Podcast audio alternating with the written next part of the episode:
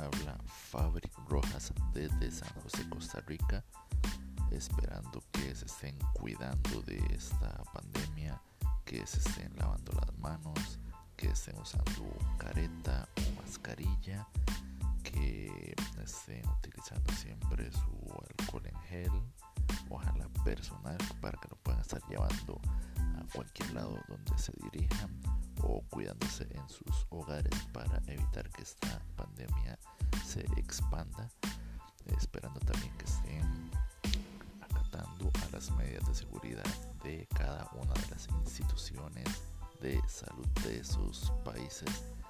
Y vamos con información porque para estos días tenemos mucha mucha información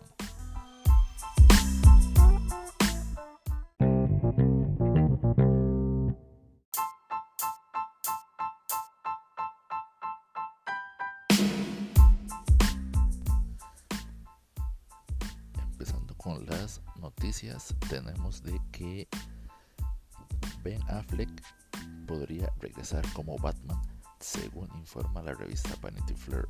Pero la sorpresa aún más grande es que es el hecho de que participará en la película de The Flash junto a una leyenda como lo es Michael Keaton que fue el primer Batman que estuvo en la pantalla grande. Entonces quieren para lo que sería como un no se sabe si sería una especie de cameo o una participación más grande puesto que esta película de The Flash está tomando como arco argumental lo que sería The Flashpoint donde Flash rompe lo que sería los lazos de la física y termina en varias dimensiones ahí se toparía a distintos superhéroes con lo cual puede que no sea el único crossover que veamos.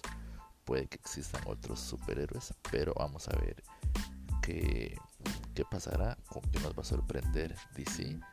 Esta película de The Flash espera que se estrene para lo que sería el verano de 2022 y que traerá de regreso al controversial Ezra Miller, que fue el que salió en la Liga de la Justicia entonces ya sabemos que tendremos otra vez a lo que sería Ben Affleck poniéndose el traje del Caballero de la Noche de Batman. Y por ahí se estaría rumorando también de que quieren de que Christian Bale participe también en lo que sería este crossover. Así que eh, estaremos esperando a ver con qué nos sorprende DC con este gran crossover con este maravilloso arco de lo que sería Flashpoint y ver qué, qué pasará con este Batman porque recuerden que también Ben Affleck eh, ya, ya había firmado un acuerdo con es Warner para el proyecto que él tenía de la propia versión de, de, de Batman que él tenía que él había escrito lo que sería el guion. Entonces vamos a ver cómo, cómo sale esta película y ver qué pasará también con el futuro de Ben Affleck como Batman. Así que ya saben, este, estaremos esperando con que nos sorprende DC y Ben Affleck con este crossover. Y recordando también que tenemos a la gran leyenda de Michael Keaton.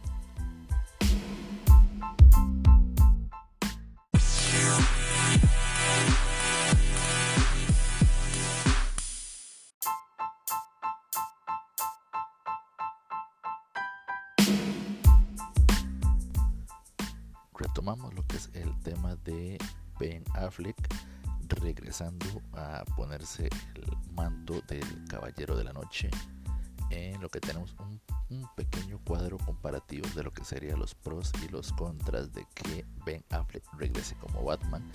En la parte de los pros tenemos que por fin habría una sola película en solitario de Batman en el universo de CU. Este ahí habría que ver un poco si crearía confusión con el Batman de Robert Pattinson o si serán de historias totalmente independientes. también tenemos en la lista de los pro, sería una segunda oportunidad para arreglar errores del personaje, cosas que Ben Affleck pueda mejorarle. Otro de los pros sería que podría ser parte de una secuela de Justice League, esperando con ansias. Lo que todos estamos esperando que sería ver el Snyder Cut ya terminado y ya en pantalla que será para el próximo año para inicios del próximo año. Y ver si esto le daría alas otra vez a Warner para confiar en Snyder y que Snyder se encargue de lo que sería la secuela de Justice League y como último punto explicaría mejor la muerte de Robin en el universo del DC. En la parte de los contras del regreso de Ben Affleck con el manto del Caballero Oscuro, tenemos que podría recaer en problemas personales que, atribuye al personaje. Un punto que yo veo muy, muy en contra, pero es muy personal, es que el Joker de este universo de las películas de Affleck sería Jared Leto ahí podemos tocar un poco el tema de que David Ayer, director de lo que es el Escuadrón Suicida, estaría también promocionando lo que sería el Ayer Cut, que es una versión más extendida de lo que no se vio ya en la pantalla de cine. Eh, la versión donde el personaje de Jared Leto, que es el Joker, tiene más participación porque en lo que sería lo que salió en el cine no, no se ve mucha participación de este Joker, entonces nos deja muchas dudas. Entonces, el Cut reforzaría un poco lo que sería el tema de Jared Leto como Joker. Lo que decíamos ahora que crearía confusión con la historia de Batman de Robert Pattinson. Y por último, que alejaría la posibilidad de que Jeffrey D. Morgan tome su lugar en el universo DCU. Entonces es como pros y contras que tendría Ben Affleck, pero sabemos que todo el mundo lo está esperando otra vez con la capa del murciélago. Y recordando que en los cómics eh, también hay eventos importantes como lo que sería la Joker War, lo que sería también el evento de los tres Joker y lo que sería el evento de Death Metal, que es donde está apareciendo lo que es el Batman que ríe, para que eh, pongan también atención en lo que son esos arcos argumentales que están también muy muy interesantes. Eso los pueden encontrar en los canales de YouTube de cómics narrados para que pongan mucha atención y que también esperaríamos que aunque fuera en películas animadas nos gustaría que sacaran esas versiones de estos cómics. Así que esto fue un poquito de lo que es DC y recuerden que en estos días ha estado apareciendo lo que les habíamos dicho en el parche de actualización de Fortnite que está apareciendo lo que son los skins de Batman, de Harley Quinn, de Gatúbela y creo que recientemente está el de Black Manta también para que los que son fanáticos de esos personajes también los puedan eh, comprar. Y he estado leyendo que recientemente para la temporada que viene seguiríamos con Marvel y lo que nos han dicho es que puede que sea una skin de Thor y otros personajes de lo que sería Marvel, los que seguirían para la temporada siguiente de Fortnite. Así que estén muy, muy, muy atentos para poder ganar esta skin de Thor en lo que sería el juego de Fortnite.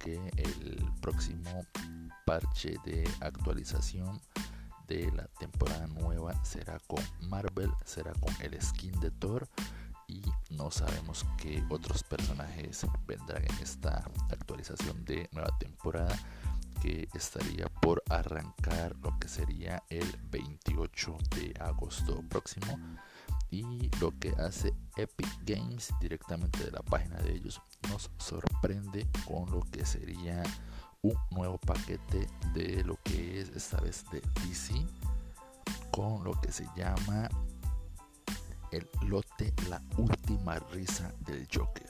La última risa del Guasón.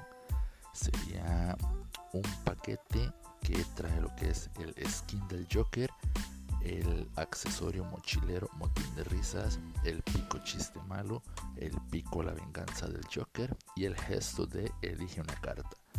Aparte de el Joker, en este mismo paquete vendrá lo que es la skin de Hiedra Venenosa y aparte de Hiedra y el Joker viene un personaje que mucha gente se preguntó qué, qué pasó con él, que es el cabecilla o uno de los que hizo que la isla se inundara como lo es Midas. Así como lo escuchan, vuelve Midas con una skin que es como un estilo de armadura y lo que se dará esta nueva skin que se llama la armadura de Rey Midas. Entonces, así como, como lo escuchan, y este paquete será lanzado el próximo 17 de noviembre. Así que eh, seguiremos con lo que es Marvel y DC en Fortnite. Así que para los que en esos días han comprado las skins de Batman, de Gatúbela, de Harley, y últimamente la de Manta Negra. En noviembre tendremos en el parche de actualización el lote de lo que sería el Joker, esa estaría saliendo disponible para PlayStation, Nintendo Switch y Xbox One. Y también para lo que sería el lanzamiento de lo que sería la próxima generación de consolas, PlayStation 5 y Xbox One Series X. Para lo que es PC y móviles, eh, dice directamente en la página de Epic Games que estarían anunciando cómo comprar este lote. Así que ya saben, esperar un, poquito más para poder jugar con lo que es el personaje de el Joker y esperar en esta nueva temporada que viene que estaría arrancando más o menos el 28 de, agosto con lo que sería eh, Marvel y lo que sería Así que están avisados y a seguir esperando con lo que sería Fortnite. Y después comentar un poco lo que sería el juego del momento que es Fall Guys. lo que es PlayStation pegó con lo que es este juego y además que también está por medio de Steam para PC ahí sí que Nintendo Switch y, lo que sería Xbox si se han quedado un poquito rezagados por este juego. Ahí sube leyendo un poquito de que se, ya se estaría como planeando lanzarlo para Switch pero no tiene la fecha exacta así que ya están avisados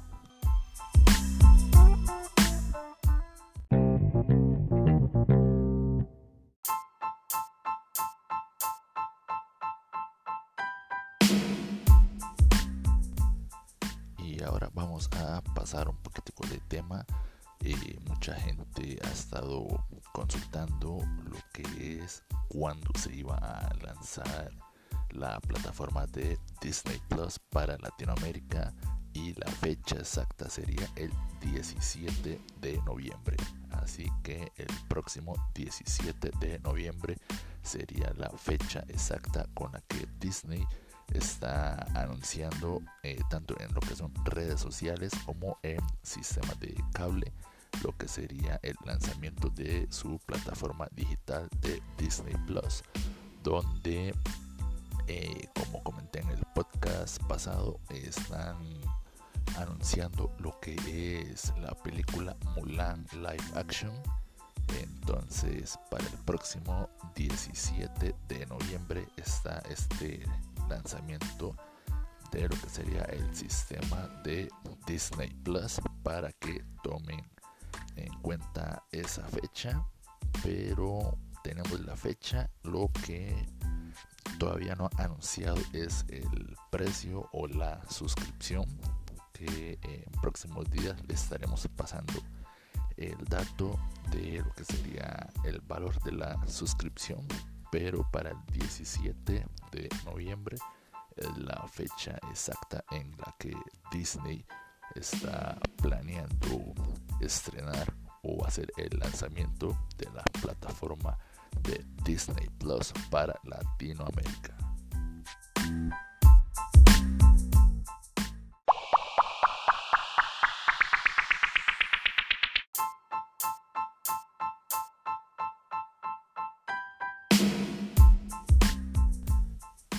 Con una nota de la plataforma digital Netflix de stream de películas donde la están acusando de promover la pedofilia y sexualizar a las niñas en su nueva película Cuties.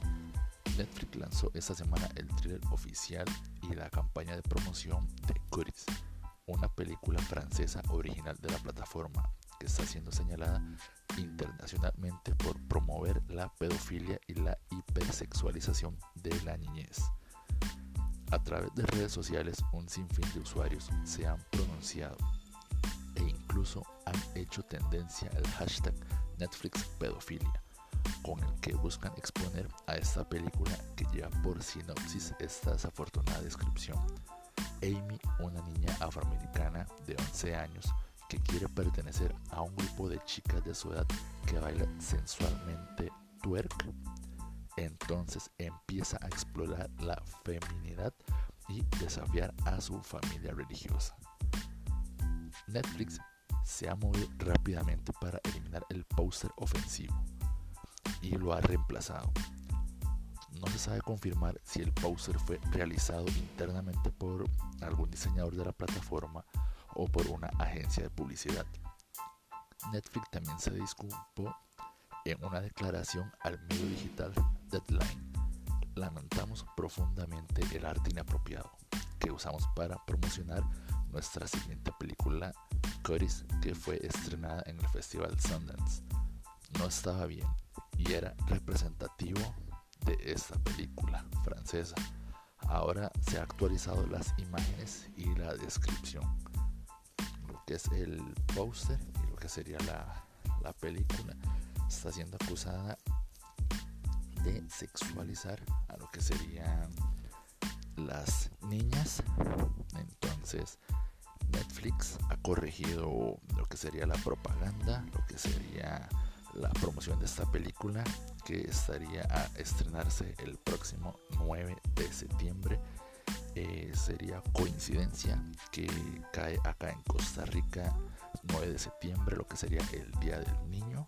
Entonces Netflix ha corregido lo que es la promoción de la película y vamos a ver con esa corrección si aún así seguiría lo que es este movimiento para que esta película sea eliminada de la plataforma así que estaremos esperando opiniones a ver si pueden ver el thriller en lo que sería los canales de youtube y esperamos sus comentarios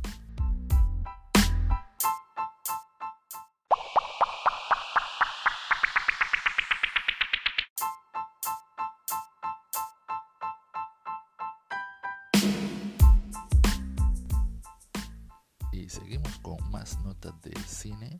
Ahora hablando con lo que es eh, con lo que sería Sony Pictures, que está construyendo su propio universo cinematográfico de personajes basados en Marvel y en concreto con lo que sería Spider-Man llamado Sony Pictures Universe of Marvel Characters que no tendrá nuevas películas hasta bien entrado el 2021 con la secuela de Venom y Morbius destinadas a estrenarse más tarde de lo previsto. Mientras tanto, la productora, que ha registrado un año muy bueno en beneficios, sigue adelante con sus planes tras anunciar que Olivia Wilde dirigirá la película de Spider-Woman para Sony. Y se dice que andan buscando lo que sería el director para lo que es el spin-off basado en el villano encarnado por Raven el Cazador. Andan buscando director para lo que sería el spin-off de Raven el Cazador que es del mismo del mismo universo de Spider-Man. Ahora vamos a hablar de Marilyn Manson que Marilyn Manson saldrá en la película The New Mutants o Los Nuevos Mutantes.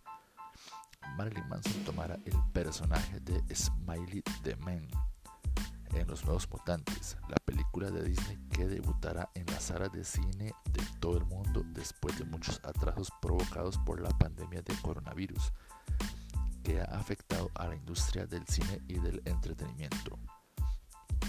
Gracias a la página IMDB se reveló que será parte de la cinta ya que aparentemente fue acreditado como la voz oficial de Smiley Man, uno de los monstruos que junto con Demon Bear hará pasar terribles pesadillas a los nuevos mutantes. Se dice también que es cierto que no se puede confirmar el hecho de que Marilyn será Smiley Man, dado que esa información no ha sido confirmada de manera oficial. Pero de cualquier modo, sí es un hecho de que la voz de Marilyn se escuchará en la película a través de la canción Cry Little Sister, el cantante grabó especialmente para el soundtrack de los nuevos mutantes. Así que se escucha Marilyn Manson como la voz de Smiley Man, pero de momento no se oficializa de que él mismo haga el personaje. Entonces se escucha como la voz, pero hay que oficializar si Manson también hará lo que es el personaje en sí. Entonces eh, seguiremos informando sobre estos temas de cine.